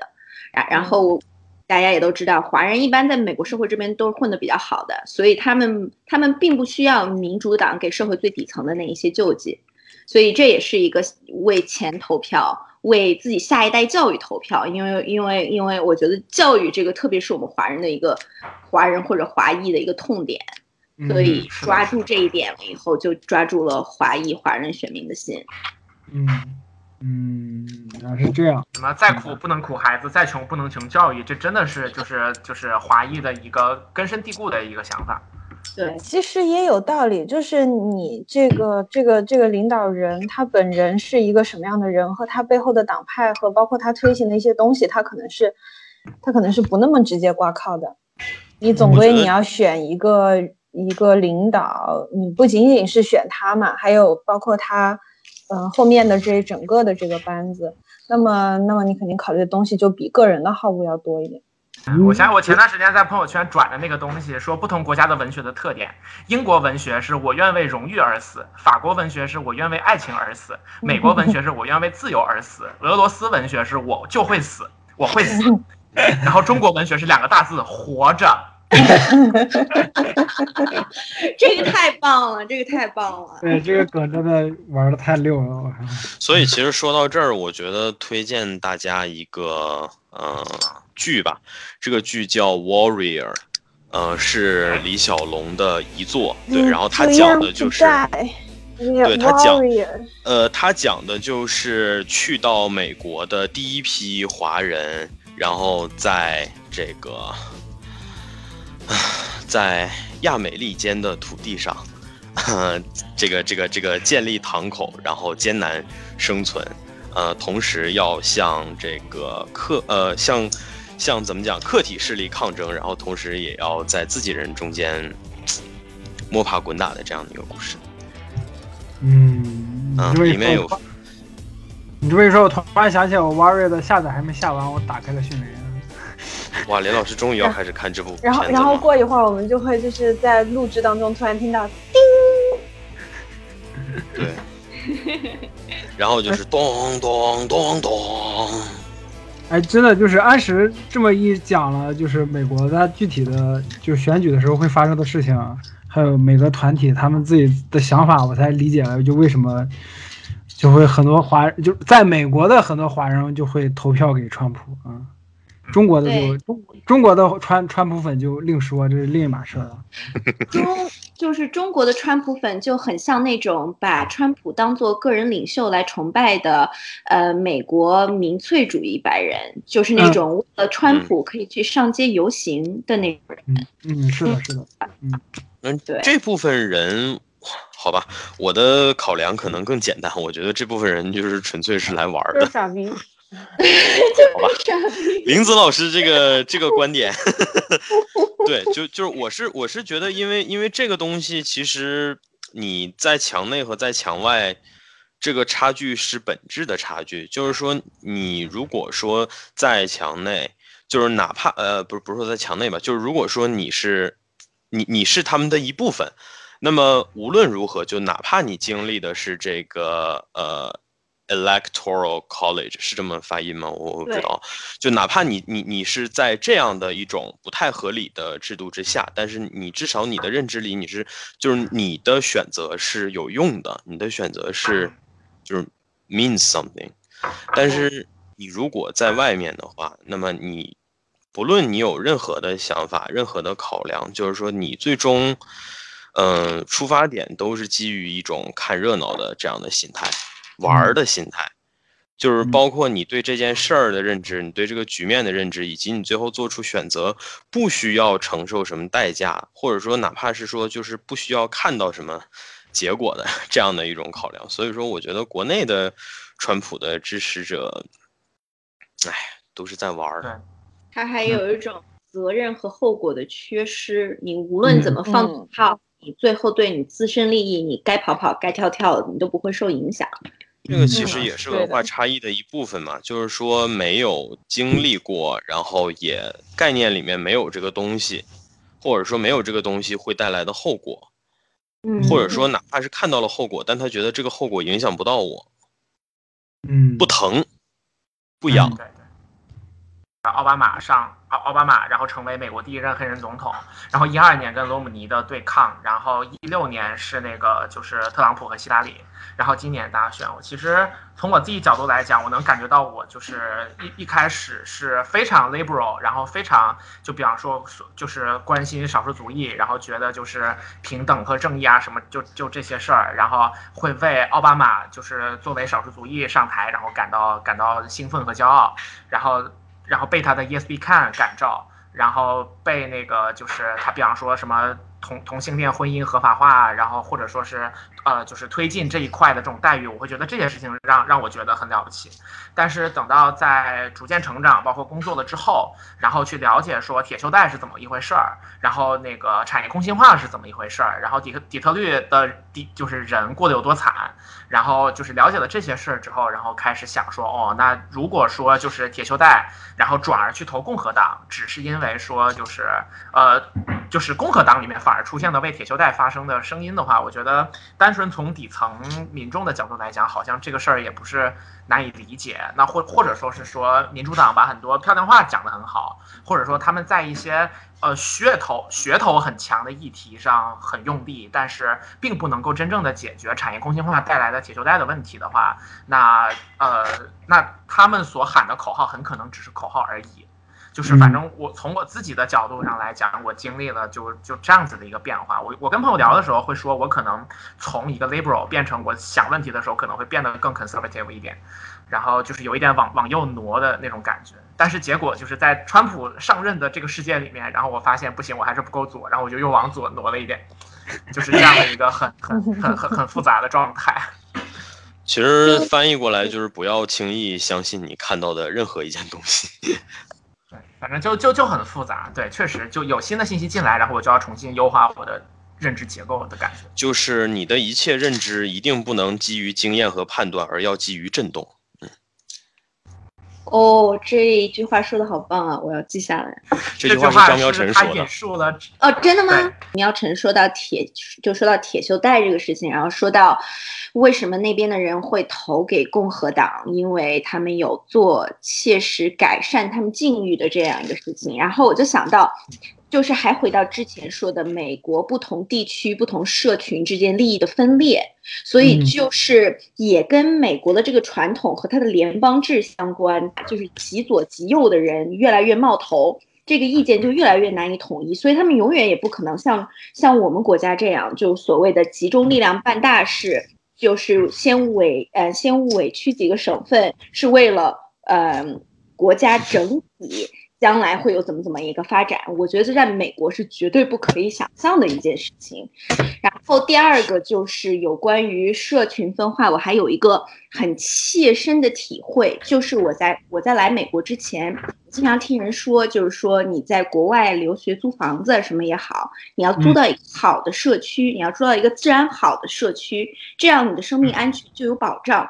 然后我就很不理解啊，我说既然在同一个城市，为什么隔几个街区就会有这种天壤之别？然后后来我第一次来美国的时候，我先生去芝加哥欧海尔机场去接我，然后中间回来的时候经过了底特律，然后。那那呃，然后那个时候我们停在一个加油站，我因为长途旅行就不太舒服，我就想把车门开一下。我我说我能不能车门开一下，我透一下气。然后我先生就神色很紧张的，就马上把车门关上了。他说在这个街区你不可以做那样的事情。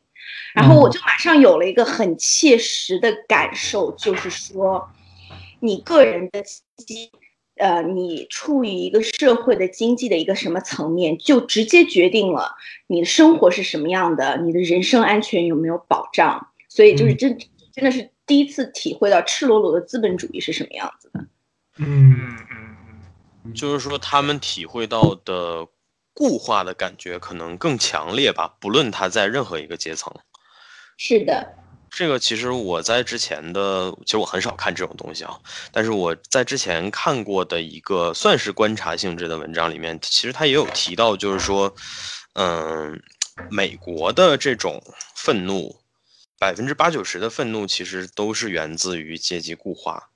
嗯。嗯，嗯，但是就是可悲的是，这百分之八九十的愤怒，实际上只来自于被固化的人，就是来自于百分之十或者百分之几的被固化的人，就是说，只剩下这这百分之几的人，然后有这种还还清醒着，嗯，或者说就是怎么讲呢？就是说你愤怒的人有很多，但是真正知道自己为什么愤怒的人很少，然后哦。在这部分人当中又鲜有知道自己应当怎样去愤怒，或者说对，就是哎我我觉得就是说。这个其实也是说，嗯，清醒的人永远是少数吧。就 A C 说到这儿，我就想起来，就那段时间，就美国暴乱的时候，我就想起看到一个视频，就是一个嗯几十岁的黑人老爹，就指着一个黑人，我就想说这个，对，对嗯这样，就是嗯嗯，你现在看到这些事情，你要明白还会发生，以后你到我这个岁数怎么样？嗯，但是作为我们墙外人来讲，就是看着在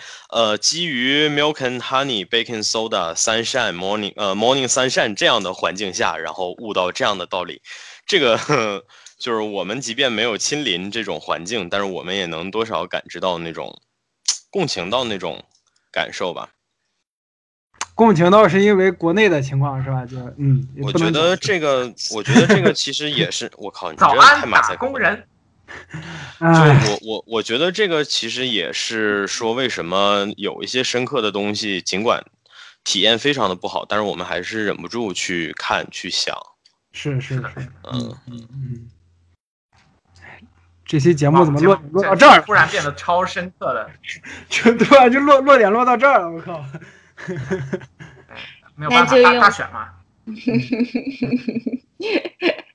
呃，那就用托爷的一句话，就是幸福的家庭，但我要改一下，我觉得嗯。幸福的家庭，呃，各有其幸福，但嗯。苦难是共同的。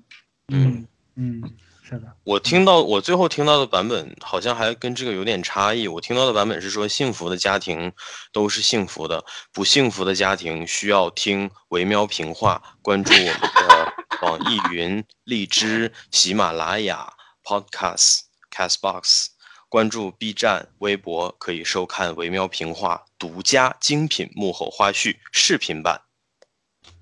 视频版和我们有共鸣，希望能够认识更多有趣嘉宾的朋友，可以到爱发电支持维喵评话。好，每个月六块钱，你可以让这个频道活下去，更多精彩项目，活着敬，请期待。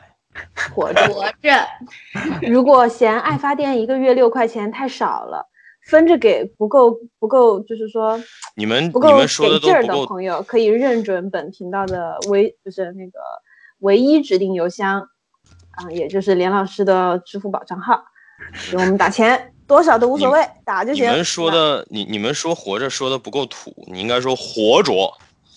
应该说 活着，春节或者或者活着。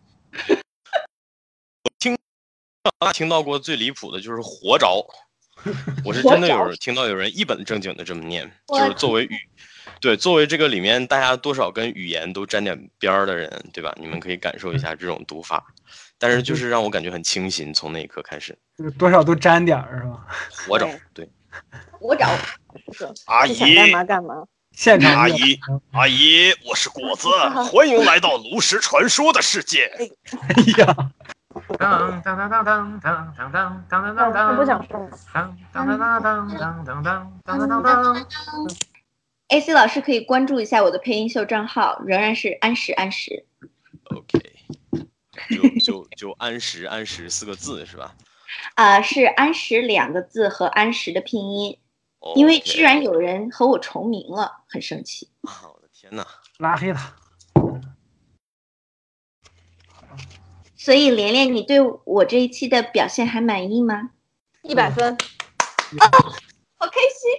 一千分，就满分十分，一千分。就录节目，如果有高考的话，七百五满分，你能拿满分。林子老师，我们一定要面基，然后我要去，好的，我又多了三个面基的小朋友。耶，呃，我先看到了搜安石，因为我现在手边是电脑嘛，然后我我我我现在搜先搜到了安石老师的 B 站账号。哎，对，sorry，刚刚那个人他并不是我。没事，你这个这个频率不可听的声音现在终于可听了，说明刚刚安石老师那个哎，就是一瞬间和那种破门，你知道开的时候那个哎那个声音一模一样。说明我通过这个节目，嗯嗯嗯，升华了，我能听到次声波了。太棒了，你已经是狗了。好吧，嗯，好的，那那我们这期维喵平话安石在美国系列的第一期就暂时先录制到这里。嗯，然后特别感谢安石来做我们的嘉宾，耶！是的，是的，和安石谢谢小姐姐聊安石老师天非常开心。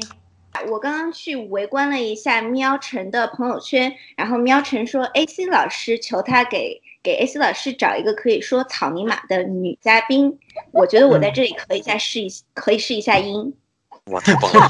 妈的，怎么样？太完美了，我的你天虽迟但到。安石老师这个优雅了一点吧？我觉得咱能再 粗野一点吗？就是你能再粗野一点？对。操你妈的小娘蹄子！我教你，我教你一个安石老师。虽然我我我现在其实已经我已经发出了人类感知不到的声音了啊，但是 我我我教我我我教完你可能，哎呀，这个事情可能后果不会太好，但是就是我给你演示一下啊，我们希望达到的效果。嗯哼 我操你妈！这个能来吗？就是东北对，我操你把耳妈机！摘了。呃，重音 重音在后面，就是这段别录，不是这段别停啊，继续录。我操你妈！就是就是试一下。对，那个律动就是，那个许君聪的那个那个那个表情的那个感觉。OK，我操你！呃，哦，sorry，操不是重音，你妈是重音。我们为什么要进行这么严肃的这我？操你妈！不，这个事情我要我要打一个码。可以了不那味儿师，每个人的操你妈都应该有不同的样子。不是，可是你们最终只会给那个票票最多的，就是你们最终的选择不会给那个呀，对吧？所以说，好了，感谢大家收听本期节目，大家再见。拜拜。拜拜。拜拜。爱你们，哇！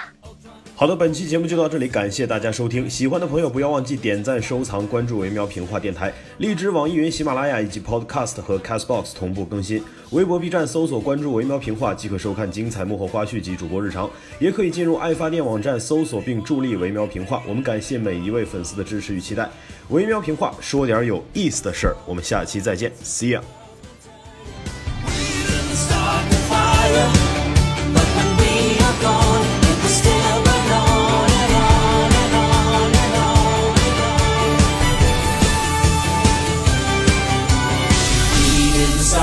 fire.